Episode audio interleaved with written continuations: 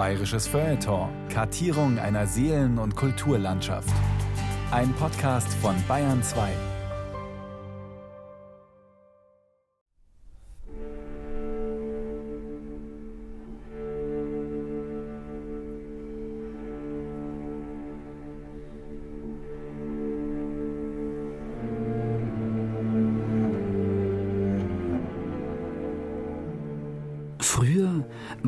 Nächte vor allem eins: dunkel, furchtbar dunkel.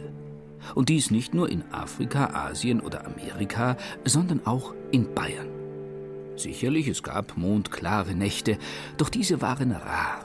Und wenn sie denn zart und leise über die Landschaft huschten, wurden sie sogleich von Heimatromanautoren eingefangen und in kitschige Kulissen für schmalzige Schmonzetten umfunktioniert. Oder aber die Gruselgeschichtenerzähler ließen ihre heulenden und sabbernden Werwölfe von der Leine.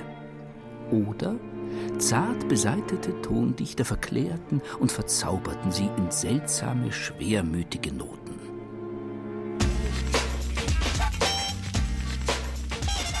Heute ist die Nacht ein Supermarkt, ein Lichtermeer, eine Bühne, ein Trompetensolo, ein Abenteuer, ein Rausch bzw. Genussmittel, ein Roman, eine Pizza vom Lieferservice um halb elf. Um halb zwölf wird es dann allerdings schon kritisch. Da beginnen selbst in der Münchner Innenstadt die Straßen zu gähnen und die Kellnerinnen mit dem Abkassieren. New York ist eben doch ein dickes Stück weit weg. Nichtsdestotrotz ist die postmoderne bayerische Nacht ein fast unendlicher Möglichkeitsraum. Man kann reden, lachen, tanzen, man kann stehlen, bestohlen und ermordet werden, man kann sich verlieben, verleugnen und verlassen, man kann die Aktienindizes von New York, Tokio oder Shanghai verfolgen, man kann in der Muckibude Dampf ablassen, von der Großhesseloher Brücke springen, gegen einen Baum rauschen, sich sinnlos betrinken, untertauchen. Man kann aber auch schlafen. Schlafen?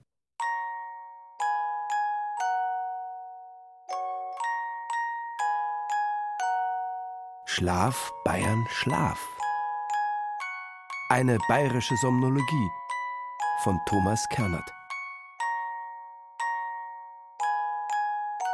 Schlaf ist nicht gleich Schlaf. Es gibt den Schlaf, der geschlafen wird. Es gibt den Schlaf, der erforscht wird, und es gibt den Schlaf, der, nennen wir es vorsichtig, betrachtet wird. Eine der berühmtesten Schlafbetrachtungen formulierte Platon. Der Schlaf ist ein kurzer Tod, der Tod ein langer Schlaf. Obgleich Platon mit diesem Diktum eigentlich lediglich eine im antiken Griechenland weit verbreitete theologische Ansicht aufgriff, der zufolge Hypnos, der Gott des Schlafes, ein Bruder von Thanatos, dem Gott des Todes sei, kann man dem Athener getrost den Titel Vater des Schlafpessimismus zubilligen. Schlafpessimisten mögen den Schlaf nicht. Für sie ist der Schlaf eine dunkle Macht, eine Brutstätte des Irrationalen, ein blinder Fleck der Vernunft, ein Biotop der Faulheit, eine Gelegenheit für Diebe und anderes Gschwerl, in jedem Fall aber Kontrollverlust. Der Schlaf macht wehrlos und dumm. Der Augustiner Barfüßer Abraham a Santa Clara Während die Hirten schlafen, stiehlt man die Wolle den Schafen. Weshalb vor allem die Schäfchen des Herrn ständiger Weckappelle bedürfen. Jesus? Sehet zu, wachet und betet, denn ihr wisset nicht, wann es Zeit ist. Paulus? So lasset uns nun nicht schlafen wie die anderen, sondern lasset uns wachen und nüchtern sein. Und dennoch schliefen sie, wie die anderen, als es brenzlig wurde. Und er kam zu seinen Jüngern und fand sie schlafend und sprach zu Petrus: Könnt ihr denn nicht eine Stunde mit mir wachen? Antwort: Nein, können Sie nicht. Können wir nicht. Kann irgendwann kein Mensch mehr. Nicht einmal Jesus. Am Ende eines langen, intensiven und sehr diskussionsreichen Tages am See Genezareth bestieg der Meister einst ein Boot und ließ sich von seinen Jüngern über den See bringen. Da erhob sich ein gewaltiger Sturmwind, und die Wogen schlugen ins Boot, so dass das Boot sich schon füllte. Er aber schlief im Heck des Bootes auf einem Kissen. Gut so. Menschsein heißt, in gewissen Abständen schlafen zu müssen. weshalb Jesus, ganz Mensch, wie soeben bewiesen, schlief. Wer dies über einen längeren Zeitraum nicht tut, gefährdet nicht nur sein Immunsystem, seinen Kreislauf und seine Muskulatur, sondern auch und vor allem sein Gehirn und seine Psyche. Insgesamt 711 Gene verändern sich angeblich durch zu wenig Schlaf. Schlafforscher empfehlen deshalb neun bis zehn Stunden für Jugendliche, sechs bis acht Stunden für Erwachsene. Papalapap, sagen Macht- und Erfolgsmenschen. Vier Stunden schläft der Mann, fünf Stunden die Frau, sechs ein Idiot. Konstatierte Napoleon Bonaparte. Und Barack Obama pflichtet bei. Vier Stunden müssen genügen. Ähnliche Verlautbarungen existieren von Friedrich dem Großen, Wladimir Putin, Maggie Thatcher, Angela Merkel, Edmund Stoiber und vielen, vielen anderen Vier-Stunden-Helden im Bett. Als Faustregel gilt, die meisten Alpha-Tiere sind Schlafpessimisten. Der Dauereinsatz ist ihr Distinktionsmerkmal, die Nachtsitzung das Geheimnis ihres Erfolgs während die anderen, die vielen, schlummern, handeln und entscheiden sie mindestens 20 Stunden pro Tag. Und wenn es stürmt und tost, findet man sie nicht im Heck des Bootes auf einem Kissen liegend, sondern im totalen Tätigkeitsrausch. Wer zehn Nächte hintereinander nur sechs Stunden schläft, befindet sich, was Leistungsvermögen, Reaktionsgeschwindigkeit, Gedächtnis und Urteilskraft angeht, in einem Zustand, als hätte er ein Promille Alkohol im Blut. Sagt der Basler Chronobiologe Christian Kajochen. Wenn Kajochen recht hat, wird vieles von dem, was uns anderen, uns vielen oftmals nicht in den Kopf will, plötzlich verständlich. Unsere großen Entscheider sind schlicht und ergreifend besoffen, wenn sie auf ihren Marathonsitzungen in der Früh um halb fünf ihre großen Entscheidungen treffen. Wie der ganz normale Rausch macht auch der Rausch durch Schlafmangel tollkühn. Er zieht Glucose aus dem Gehirn, vor allem aus dem Präfrontalkortex, in dem die Selbstkontrolle gesteuert wird. Wer zu wenig schläft, handelt hemmungs- und verantwortungsloser. Das zeigt unter anderem das sogenannte Luftballon-Experiment. Forscher haben Probanden wochenlang nur fünf Stunden schlafen lassen und sie dann aufgefordert, zusammen mit Normalschläfern Ballons um die Wette aufzublasen. Der Deal war, je größer der Ballon wird, desto mehr Geld gibt es. Platzt er, gibt es nichts. Die meisten der übermüdeten Menschen pusteten die Ballons immer weiter und weiter auf, bis sie explodierten und das schöne Geld futsch war. Den Normalen passierte das nicht. Der Bayer ist sehr normal. Mit acht Stunden und 22 Minuten legt er ein bemerkenswert verantwortungsbewusstes Schlafverhalten an den Tag bzw. in die Nacht und nimmt den Schlaf mindestens so ernst wie seinen Hauptberuf. Zum Vergleich Briten bringen es nach Angaben der amerikanischen National Sleep Foundation auf sieben Stunden und 20 Minuten, Amerikaner auf sieben Stunden und 13 Minuten und Japaner auf sechs Stunden und 22 Minuten, also zwei volle Stunden weniger als die Bayern. Wie lange Jesus durchschnittlich sein Kissen hütete, ist nicht überliefert. Gefurzt wird immer in der Nacht und immer so, dass es schön kracht, sagte einst Mozart, ein beherzter Langschläfer. Die Gold im Mund habende, anmutige, schön gelockte und rosenfingerige bzw. armige Morgenröte war seine Farbe nicht. Auf sie gab er, wie gerade gehört. Auch wenn Langschläfer noch lange keine Idealschläfer sein müssen, unterhalten sie zum Phänomen des Schlafens doch eine wesentlich entspanntere und lockerere Haltung. Die Angst vor einem Supergau durch nächtlichen bzw. vormittäglichen Kontrollverlust treibt sie jedenfalls nicht um. Selbst wenn sie zwölf Stunden am Stück pennen, so ihr Kalkül, wird die Dummheit nicht aussterben. Dies gilt auch für viele Bayern. Natürlich wissen sie, dass die Zeit eine wichtige Komponente im menschlichen Dasein darstellt und ebenso, dass eine bayerische Weißwurst unbedingt vor 12 Uhr mittags inkorporiert sein will. Und trotzdem hören sie gerne Mozart. Und dies im Bett? Und dies bis elf. Halb zwölf? Zwölf Uhr mittags. Na und? Kann eine Weißwurst die Uhr lesen? Nein, kann sie nicht, weshalb sie auch um halb eins noch köstlich mundet. Das Schlafen, so der alte Montaigne. Das Schlafen hat schon immer einen großen Teil meines Lebens eingenommen, und auch jetzt in meinem Alter schlafe ich acht bis neun Stunden durch. Ich komme nur mühsam in Gang und bin bei allem, was ich tue, spät dran. Will heißen, der Schlafoptimist kann loslassen. Er befindet sich nicht in ständigem Kampf mit sich, seiner Umwelt und der Uhr. Er muss nicht immer und überall pünktlich auf dem Teppich stehen, sondern kann auch, wie der Teppich selbst, am Morgen liegen bleiben. Der Schlafoptimist kann abtauchen, sich verkrümeln und dabei alle Fünfe gerade sein lassen. Er ist ein Lebenskünstler. Und dennoch ist für den Schlafoptimisten das Schlafen keine banale Abwesenheit, keine Leerstelle, kein Mangel, sondern eine andere Form der Anwesenheit.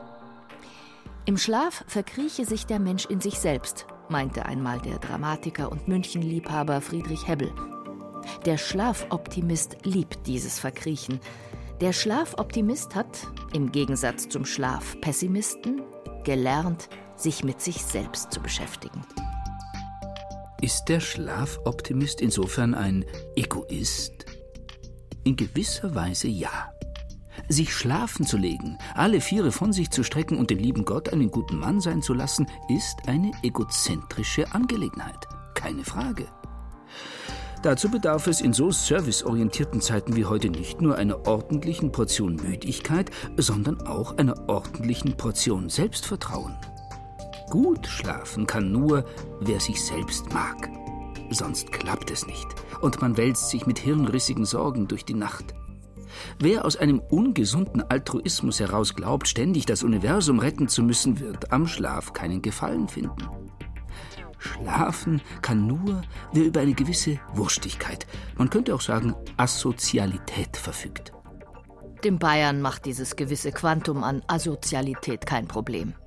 Empathisch eher unterentwickelt, kann er zwischen sich und den anderen sehr wohl unterscheiden. Da mag die bayerische Fremdenverkehrsgastfreundschaft noch so charmant dauergrimassieren, im Abgrund seines Herzens ist sich der Bayer selbst genug. Und eben deshalb, ganz unabhängig von seinem gerade geleisteten Arbeitspensum, jederzeit zu einer Portion Anwesenheit in sich selbst, sprich Schlaf, bereit. Wer schläft, träumt. Wer träumt, ist imaginativ aktiv. Der Bayer liebt Luftschlösser. Ersparen Sie ihm doch die Mühen realer Baumaßnahmen. Sich in einen Biergarten zu setzen und zu imaginieren, gehört unstreitbar zu seinen Lieblingsbeschäftigungen. Traumfrauen, Lottogewinne und riesige Portionen fleischhaltiger Nahrungsmittel stehen dabei oftmals im Mittelpunkt. Aber auch sportliche Bravourstückchen werden detailreich herbeigezaubert. Da gibt es zum Beispiel eine herrliche, ziemlich anspruchsvolle Kletterroute der Schwierigkeitsstufe 8 im Wettersteingebirge, die sinnigerweise auch noch bayerischer Traum heißt. Diese, trotz Wampe, auf Flügelschuhen zu absolvieren, wäre sicherlich traumhaft. Schlafträume sind im Vergleich zu Biergartenträumen meist etwas riskanter. Dies liegt daran, dass ihre Inhalte nicht der willentlichen Steuerung unterliegen und man insofern auch abstürzen könnte. Zum Glück jedoch wacht der Träumende im Regelfall kurz vor dem Aufprall wieder auf, wenn auch mitunter etwas derangiert. Und wenn ich mitten in der Nacht erwachte, wusste ich nicht, wo ich mich befand, und deshalb im ersten Augenblick nicht einmal, wer ich war. Ich verspürte nur ursprünglich, elementar, jenes Daseinsgefühl, wie es in einem Tier beben mag. Ich war entblößter als ein Höhlenmensch. Doch dann kam mir die Erinnerung. In einer Sekunde überflog ich Jahrhunderte der Menschheitsgeschichte, und die verschwommen und flüchtig geschauten Bilder von Petroleumlampen und von Hemden mit Umlegekragen fügten nach und nach die originären Züge meines Ich wieder zusammen. Wie Marcel Proust tappt auch der Bayer gern als wilder, vorsinnflutlicher Nudist, sprich frei von allen Konventionen, durch die Kammern seiner Träume. Träume sind Schäume, nicht staubtrockener Indikativ, sondern schaumiger Konjunktiv. Im Konjunktiv potenzieren sich die Möglichkeiten. Wer im Konjunktiv lebt, ist nicht an eine einzige Wirklichkeit gefesselt, sondern hat tausend bunte Luftballons zur Verfügung, welche er nach Herzenslust aufblasen und fliegen lassen kann.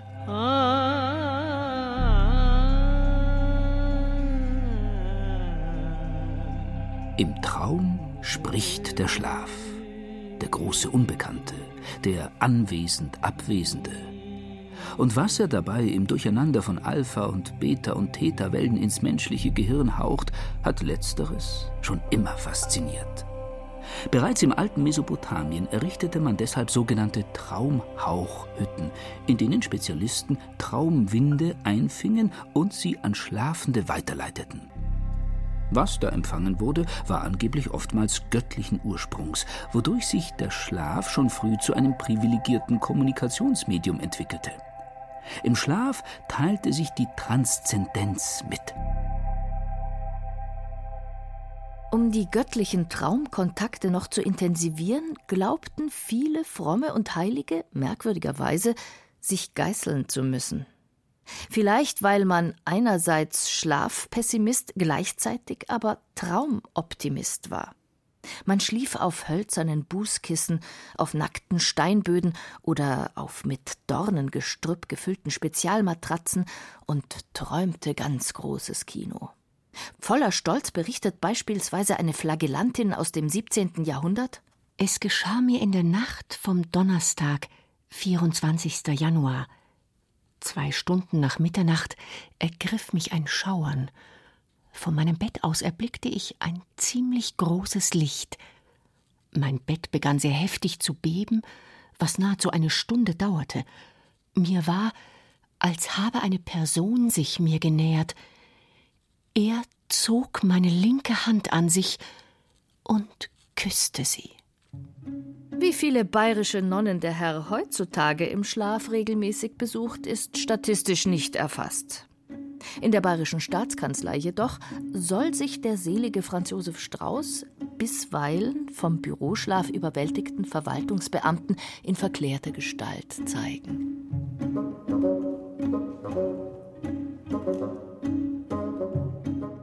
So wirr das Zeug auch sein mag, das wir da träumen, der Schlaf ist trotzdem kein Chaot, sondern ganz im Gegenteil ein ziemlich strukturierter Typ. Im tiefsten Tiefschlaf räumt er heimlich, still und flink in unseren Gehirnen auf, spült überflüssige Synapsen zwischen den Gehirnzellen weg, ordnet wichtige Gedächtnisinhalte neu an, legt sie in der Großhirnrinde ab und räumt auf diese Weise den Hippocampus, den Arbeitsspeicher für neue Lerninhalte frei. Da der Bayer sehr gegenwartsorientiert ist, braucht er im Wachleben stets und ständig einen frischen Arbeitsspeicher.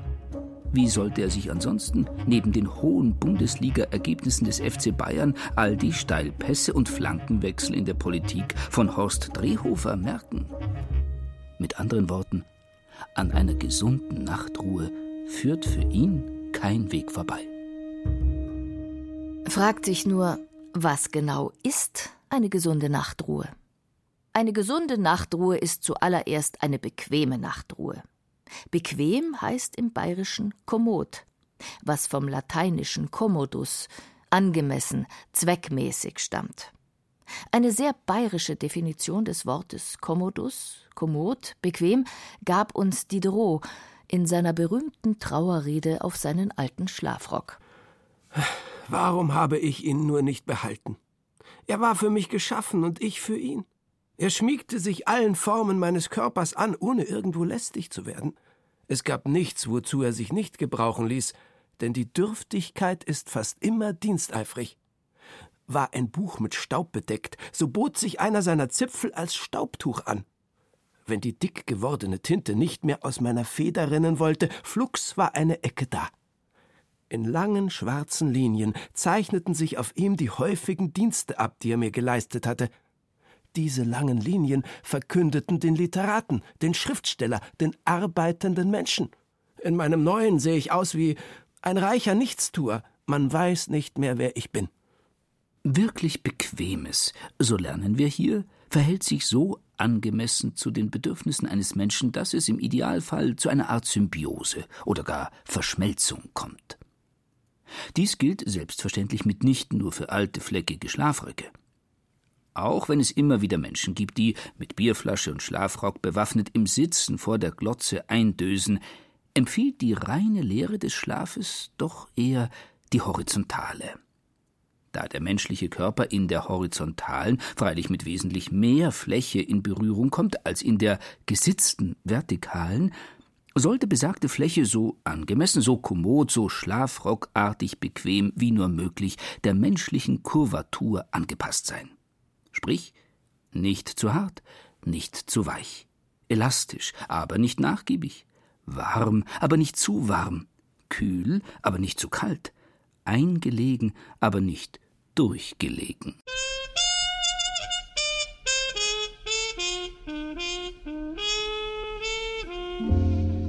Um eine derartig beschaffene horizontale Fläche zu kreieren, erfand der Mensch im Lauf der Jahrtausende das King-Size-Bett, die Box-Springmatratze und das spätbürgerliche Schlafzimmer mit all seinem Drum und Dran.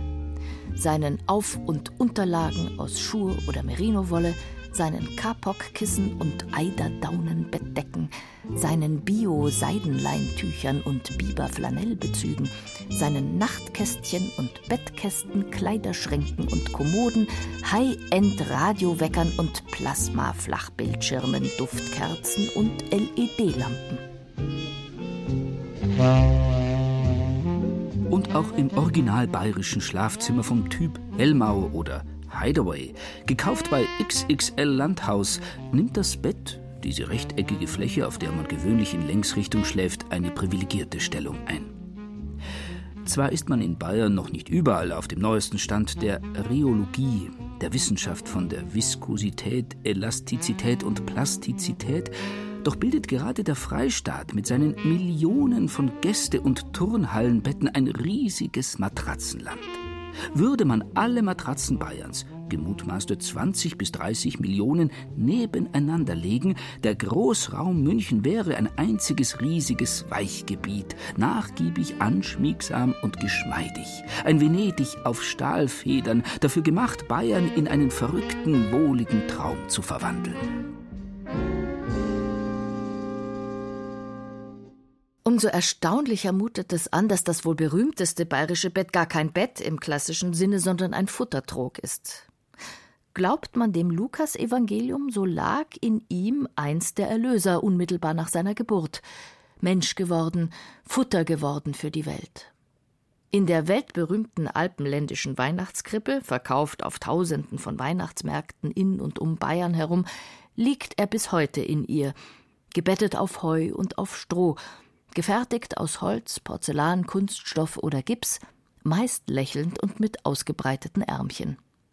Zum Glück wurde früher das Nutzvieh auch im Winter mit natürlichen Produkten und nicht mit industriellen Futtermitteln ernährt, so dass unser Heiland in einem doch relativ bequemen Ambiente nächtigen konnte und nicht in einem Stahldruck. Lange Zeit schliefen sehr viele Menschen in Ställen vor allem im Winter, wenn alle anderen Räume des Bauernhofs spätestens um Mitternacht Kühlschranktemperaturen erreichten. Das warme, dampfende Vieh ersetzte die Zentralheizung, das Heu die Latexmatratze. Allerdings, wie schon zu Jesu Zeiten, nächtigten im Stall nur die wirklich Besitzlosen, die Mägde, Knechte, Viehhirten, Tagelöhner und Landstreicher.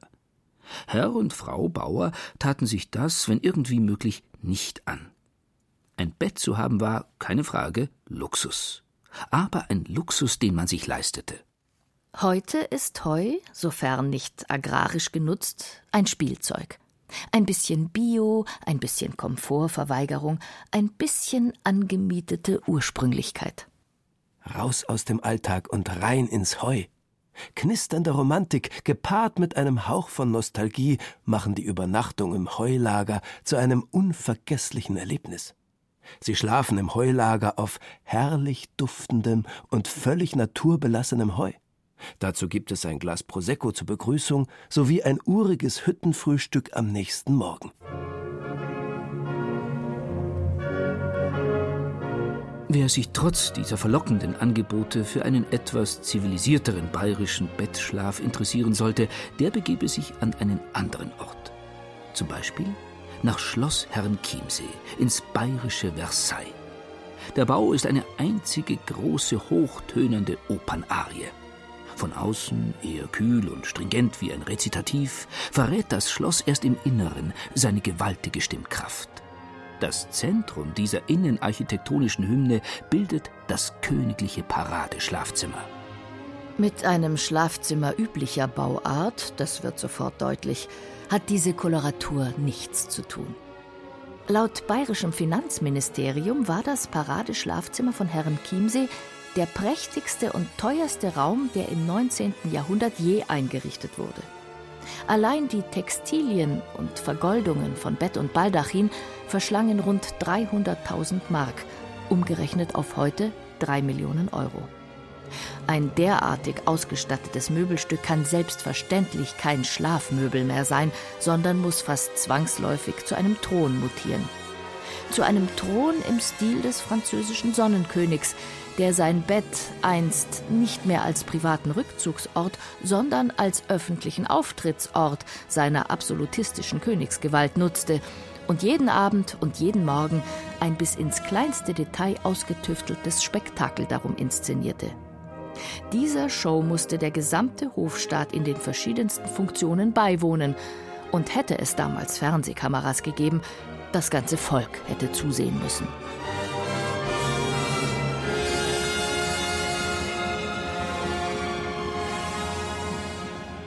Weilte der sonnige Ludwig indes einmal nicht in Versailles, so konnte es beim morgendlichen Lever auch überraschend rustikal zugehen. Pierre de la Porte, oberster Kammerdiener des Königs. Von Montereau begaben wir uns nach Corbeil. Dort wollte der König absolut, dass sein ältester Bruder mit in seinem Zimmer schlafe. Am Morgen, als sie beide erwachten, spuckte der König, ohne es zu wollen, auf das Bett seines Bruders, der sofort wieder, aber absichtlich zum König hinüberspuckte. Darüber wütend spie Ludwig seinem Bruder ins Gesicht. Im Nu sprang dieser aus dem Bett und pisste in das Bett des Königs. Ludwig, nicht faul, tat dasselbe ins Bett Philipps. Und als sie beide nichts mehr zu spucken und zu pissen hatten, zogen sie sich beide gegenseitig die Laken weg und balgten sich schließlich regelrecht. Beides, sowohl das öffentliche Schlafzimmer zeremoniell à la Versailles, als auch die feuchtfröhliche Keilerei mit Familienangehörigen à la Corbeil, wären für den ernsten, menschenscheuen Ludwig II. unvorstellbar gewesen. Dass er niemals in seinem Herrn Chiemseer Paradeschlafzimmer nächtigte, sagt denn auch einiges über ihn aus. Am Ende war er eben doch kein Sonnenkönig wie sein großes Vorbild, der 14. Ludwig, sondern nur, und dieses nur sollte qualitativ nicht falsch verstanden werden, ein Märchenkönig, sprich Märchenerzähler. Oder eben ein Träumer.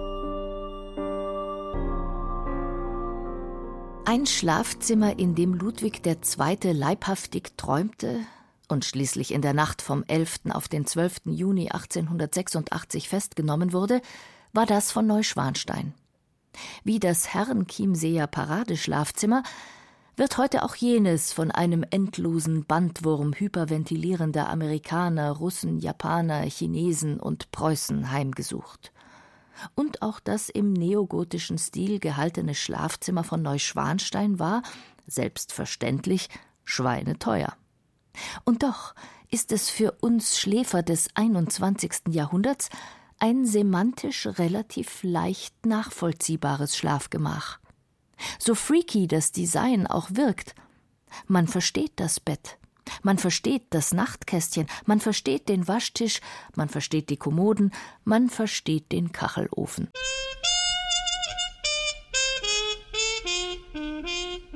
Oder anders ausgedrückt, zieht man das üppige Dekor, die mit kostbarer Seide bezogenen Hocker und Sessel, die verschnörkelten Schnitzereien sowie die theatralischen Wandgemälde ab, so offenbart sich dahinter ein ziemlich normales Schlafzimmer, sprich ein auf eine möglichst bequeme und ungestörte Nachtruhe hin ausgerichteter Rückzugsort, versehen mit den typischen Utensilien, wie sie das bürgerliche Schlafzimmer bis heute in tausend und einer Variation kennt. Bett, Nachtkästchen, Kommode bzw. Schlafzimmerschrank, eine Sitzgelegenheit, ein Frisiertisch, eine sanfte, nicht allzu aggressive Beleuchtung. Mit etwas Fantasie, die im Schlafzimmer grundsätzlich nie am falschen Ort sein kann, erkennt man hinter Ludwigs Neuschwansteiner Schlafzimmer Interieur in letzter Konsequenz das 0815 Schlafzimmer aus dem IKEA-Katalog mit all seinen Basics für die postmodern standardisierte Nachtruhe. Nie war uns der Märchenkönig so nahe wie im Schlaf.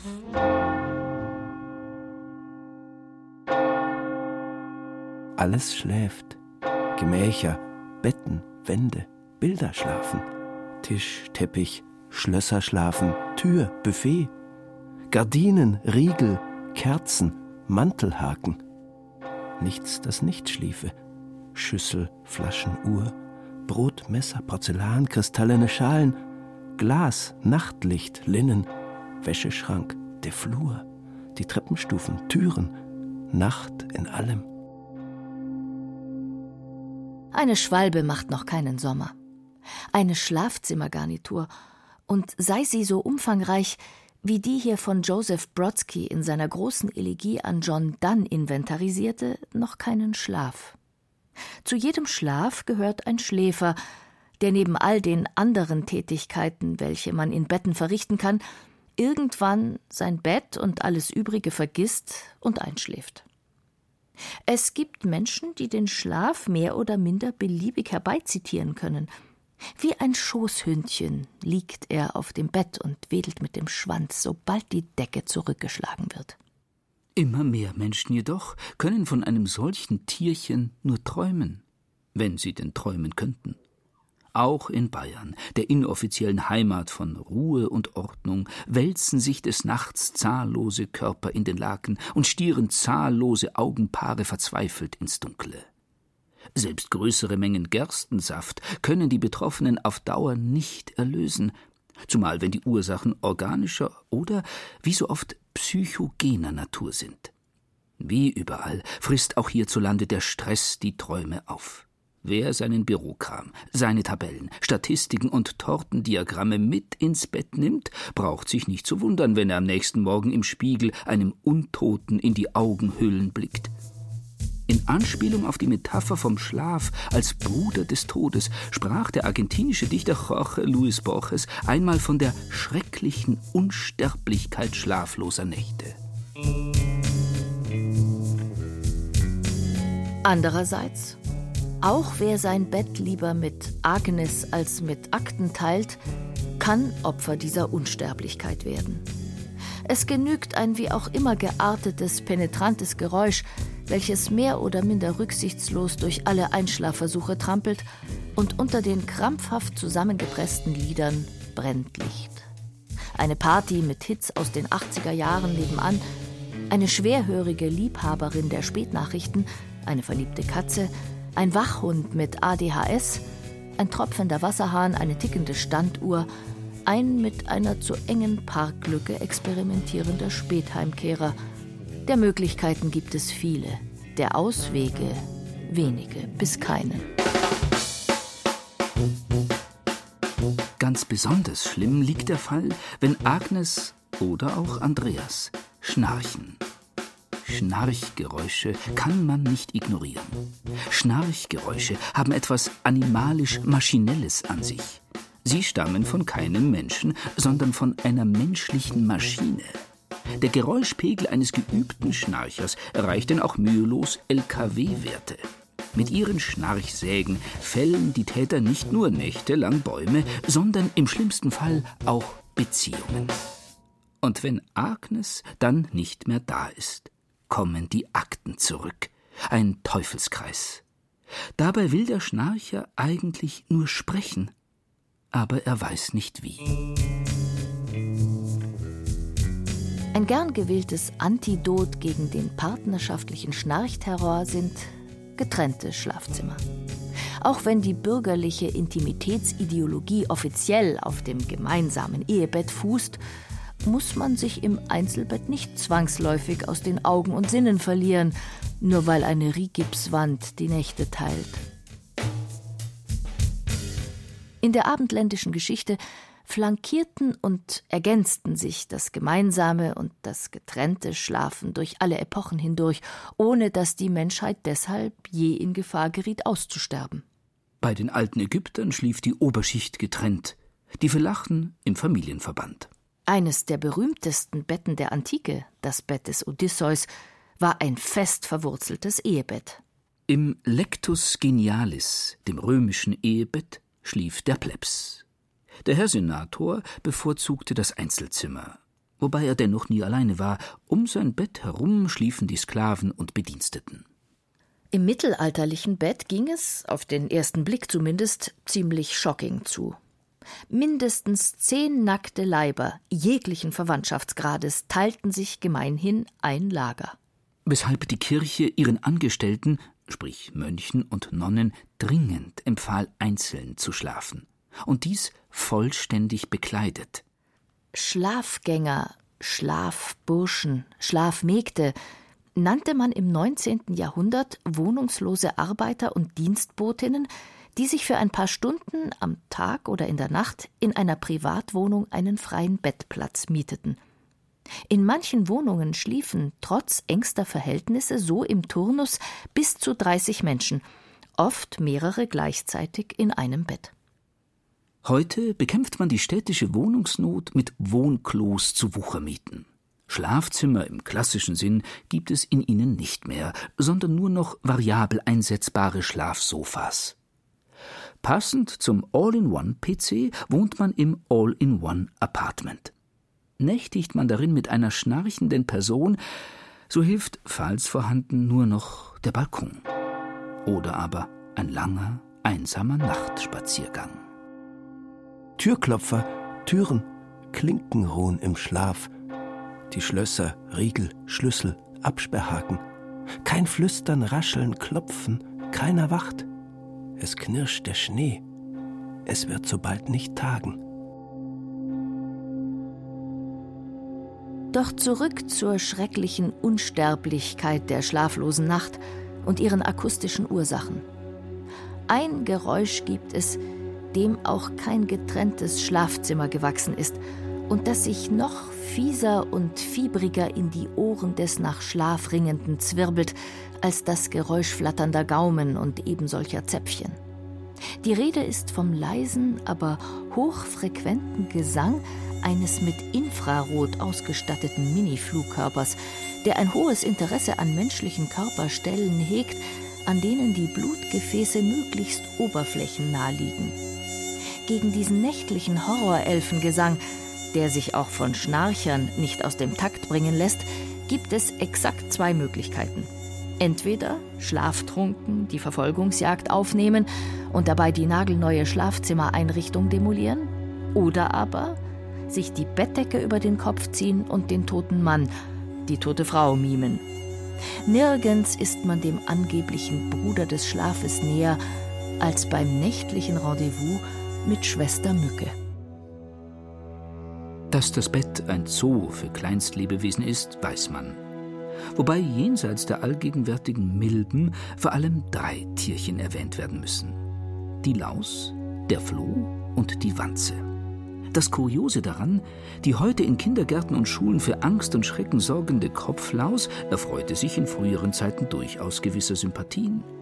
Als Überträger von Krankheitskeimen noch nicht identifiziert, wurde sie lange Zeit als eine Art Hausinsekt toleriert und sogar akzeptiert.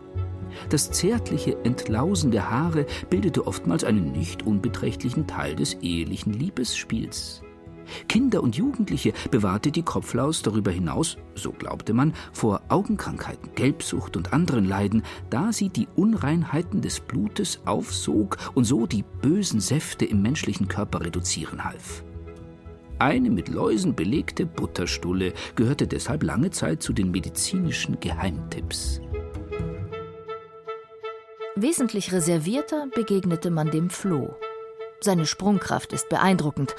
Noch beeindruckender freilich ist sein Biss, der einen ziemlich intensiven Juckreiz auslöst. Als Hausmittel galten mit Pferdeschweiß getränkte Decken, Wolfsfelle sowie Nussbaum- oder Erlenblätter. Viel Erfolg erwartete man sich von derlei Behandlungsmethoden jedoch ganz offensichtlich nicht, denn immer wieder begegnet man dem Rat Zähne zusammenbeißen und ertragen. In der galanten Dichtung immerhin nahm der Floh längere Zeit eine nicht uninteressante Stellung ein. In einem berühmten, weil sprachlich kühlen, aber argumentativ tollkühnen Gedicht forderte der bereits erwähnte Barockdichter John Donne unter Berufung auf den allgegenwärtigen Bettgenossen Floh eine sich zierende Schöne galant zum Beischlaf auf. Sieh diesen Floh und sieh zugleich, wie wenig das, was du mir weigerst, heißt. Mich biss er erst, nun beißt er dich. In ihm wird unser beider Blut vermischt. Gesteh, dass solchen Akt kein Mensch sündig, schandbar und Raub der Unschuld nennt. Der da genießt, eh er lang freit, labt sich und schwillt vom einen Blut der zwei, und uns wär dies missgönnt aus Schicklichkeit, was die Wanze anbelangt, lange bevor sie in den Diensten von NSA, MI5 und BND Karriere machte, lauerte sie als winziger, kaum sichtbarer Punkt in den Betten ahnungsloser Schläfer und Schnarcher, um deren rote Lebenssäfte abzuzapfen.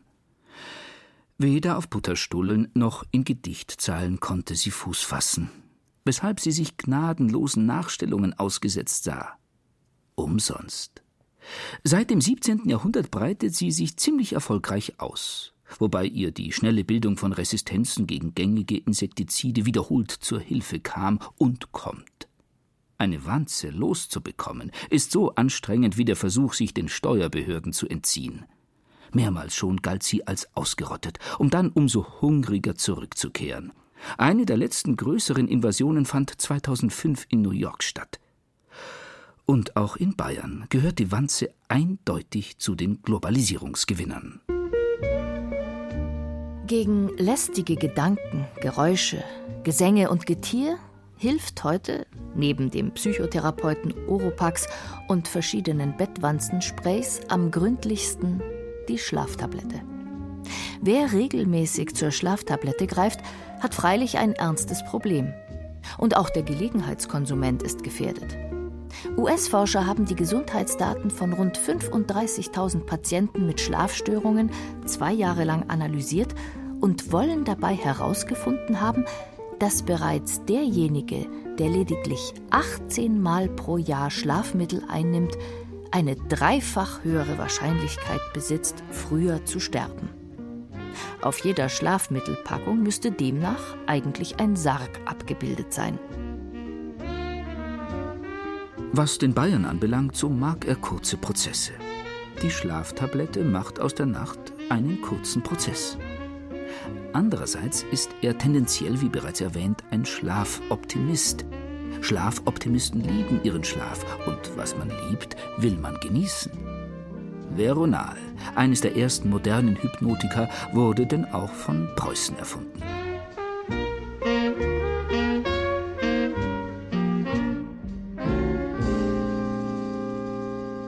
Guter Sex braucht eine gute Nacht, ein gutes Vorspiel. Als besonders entspannend hat sich dabei im Lauf der Jahre eindeutig die Kombination Sofa und Glotze herausgestellt. Was immer auf dieser Welt geschieht, die Glotze ist dabei. Wodurch freilich nicht die Glotze zur Welt, sondern die Welt zur Glotze wird. Indem sie die Welt verglotzt, macht sie sie erträglich, beruhigend, entspannend, ermüdend. Die Folge? Abend für Abend dösen viele rechtschaffene Arbeitnehmer selbst bei einem Bericht über ein Erdbeben, einen Tsunami oder einen Flugzeugabsturz sanft und friedlich ein. Und auch der härteste Actionfilm entlockt dem Rezipienten am Ende aller Maschinengewehrsalven, Detonationen und Verfolgungsjagden nur ein herzhaftes Gähnen. Für hartnäckige Fälle von Insomnie offeriert ARD Alpha um Mitternacht noch ein theologisches Fachgespräch über den Offenbarungsbegriff im Modernismus.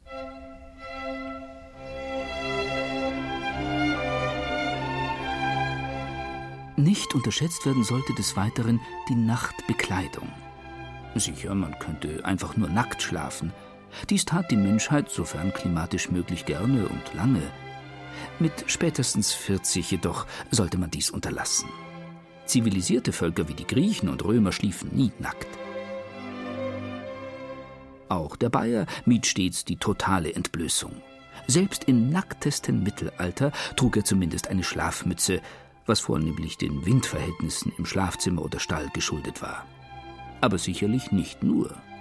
Wärme und Geist, Bett und Kreativität lieben einander, wie schon der berühmte Gastrosoph Brillat Savarin erkannte. Man liegt schön warm zugedeckt, lang ausgestreckt und mit einer Nachtmütze auf dem Kopf im Bett. Da beginnen die Gedanken zu kreisen, die Fantasie erhitzt sich, die Ideen sprudeln hervor, und da man zum Schreiben aufstehen muss, zieht man sich an, nimmt seine Nachtmütze vom Kopf und setzt sich an den Schreibtisch. Dort angekommen, ist man ganz plötzlich nicht mehr derselbe. Die Fantasie hat sich wieder abgekühlt. All das lässt sich durch die Wirkung der veränderten Lage und der Wärme auf das Gehirn erklären. Auch hier macht sich der Einfluss des Physischen auf den Geist bemerkbar. Spätestens mit dem Siegeszug der Zentralheizung hat sich die Schlafmütze aus der Nachtmode verabschiedet. Sogar arme Poeten in Dachkammern verzichten mittlerweile auf sie. Entsprechend unterkühlt zeigt sich die deutsche Gegenwartsliteratur. In Bayern immerhin sorgen der gute alte Frottee-Schlafanzug sowie der hochmodische Erwachsenenstrampler aus Jersey für kuschelige Wärme. Sehr lustig sind derzeit auch die Leoparden, Dino oder Schimpansen-Ganzkörper-Overalls, bei denen man des Nachts in die Identität einer Comicfigur schlüpfen kann. In Kombination mit der passenden FC Bayern Biberbettwäsche, Modell Mir San Mir oder Superstar, fühlt man sich wie im Kindergarten. In einem Ratgeber für kindgerechtes Schlafen aus dem Jahr 1703 heißt es: Zur Wohlanständigkeit gehört auch, dass man beim Schlafengehen seinen eigenen Körper vor sich verhüllt und jeden diesbezüglichen Blick vermeidet. Dies müssen Väter und Mütter ihren Kindern besonders einprägen. Sobald man im Bett liegt, hat man den ganzen Körper zuzudecken, außer dem Gesicht, welches unbedeckt bleiben soll. Auch darf man um einer bequemeren Lage willen sich weder in eine unanständige Stellung begeben, noch den Vorwand, man könne so besser schlafen, Oberhand gewinnen lassen über die Schicklichkeit. Was die Einschlafpositionen anbelangt, die Zahlen schwankten je nach Statistik. Aber man kann davon ausgehen, dass etwa 59 Prozent aller Menschen in Seitenlage, 13 Prozent in Bauchlage und rund 18 Prozent in Rückenlage abtauchen. Die Frage der Schicklichkeit begleitet dabei die allerwenigsten in den Schlaf. Sehr wohl aber das Abendgebet. Auch den Bayern plagen selbstverständlich metaphysische Zweifel, vor allem nach dem Genuss größerer Mengen Fleischsalates. Auch der Bayer ist sehr oft sehr diesseitig orientiert und insofern nicht in jeder Lebenslage so fromm wie das C in der SU. Aber eben weil er voll im Leben steht, kommt er andererseits auch nicht umhin, Bayern und alles, was substanziell zu Bayern gehört, als die Schöpfung einer höheren Seinskraft anzuerkennen. Und eben deshalb senkt er, der Bayer, beim Zubettgehen demütig sein Haupt und dankt dem Kreator Mundi am Ende des Tages für den ihm gewährten Gnadenbeweis seiner bayerischen Existenz. Und irgendwann dann kommt die Nacht über den Schlafoptimisten früher und länger, über den Schlafpessimisten später und kürzer, über den Boxspringbettbesitzer höher, den Futon-Fan japanischer, über den König repräsentativer, den Büßer härter, den Schnarcher nasaler, den Schlafmittelschläfer dunkler, den Frotte-Pyjama-Träger flauschiger.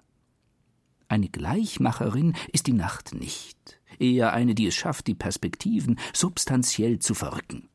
Der zeitgenössische französische Philosoph Jean-Luc Nancy. Der Eingeschlafene schließt die Augen, um sie der Nacht zu öffnen. Was er in sich selbst sieht, unter seinen Lidern, das ist nichts anderes als die Nacht selbst. Der Tag ist ganz und gar draußen. Der Tag ist vor den Augen, an den Hand- und Fußspitzen, auf der Zunge und am Saum des Ohrs. Die Nacht macht draußen und drinnen identisch. Das Auge sieht in ihr die Unterseite der Dinge, die Rückseite der Lieder, die unsichtbare Schicht der Kehrseiten, der Unterbauten, der Krypten. Es ist die Welt der Substanz, das, was sich unterhalb hält, was darunter liegt, was weder Akzidenz noch Attribut ist. Und dann ist es auch schon wieder so weit. Der Tag tagt und der Wecker brüllt.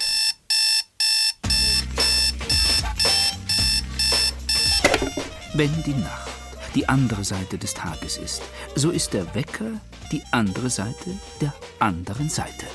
Mit Tag hat selbst der am zärtlichsten weckende Wecker zum Zeitpunkt seines Weckens nicht viel zu tun.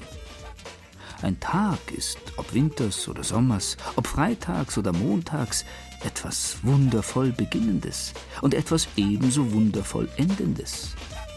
Ein Wecker hingegen ist etwas Störendes, Zerstörendes, Terroristisches. Ein Wecker ist kein Beginn, sondern ein allmorgendlicher Anschlag auf den Biorhythmus des Menschen. Er ist die Stimme der Pflicht, der Arbeit, der Produktion. Früher bestimmten die Jahreszeiten und die Landwirtschaft die Bettzeiten, heute die Betriebswirtschaft. Je nachhaltiger die Arbeitszeit im Laufe der letzten 200 Jahre standardisiert und reglementiert wurde, desto mehr Wecker zerstören den sanften Frieden der Schlafzimmer und zerren die Menschen unter ihren geschlossenen Lidern aus den Krypten und Unterbauten ihrer Träume hervor. Viele Menschen benötigen denn auch den ganzen Tag, um sich von diesem Anschlag auf ihre Substanz wieder zu erholen, was, wie könnte es anders sein, furchtbar anstrengend ist weshalb sie um halb elf, elf. halb zwölf. Oder Mitternacht. Nicht reden, lachen, tanzen, stehlen, sich auch nicht bestehlen oder ermorden lassen, sich nicht verlieben, verleugnen oder verlassen. Und auch nicht sinnlos betrinken oder von der Großhesseloher Brücke springen, sondern schlafen.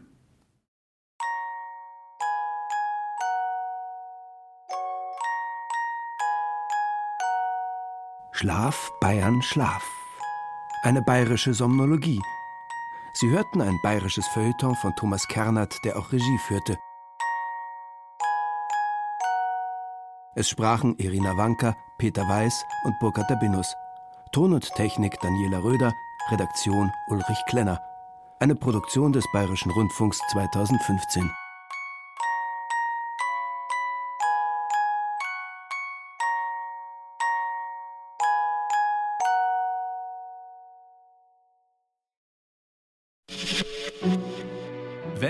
dieser Podcast gefallen hat, dann gefällt Ihnen vielleicht auch unser innovatives Storytelling-Projekt Ich Eisner. Kurt Eisner, der erste bayerische Ministerpräsident, lässt Sie an seiner friedlichen Revolution im Jahr 1918 in Echtzeit teilhaben. Über WhatsApp und Insta Messenger, direkt auf Ihrem Smartphone.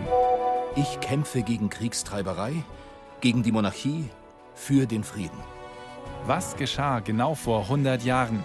Abonnieren Sie Eisners Nachrichten jetzt unter bayern2.de slash ich Eisner.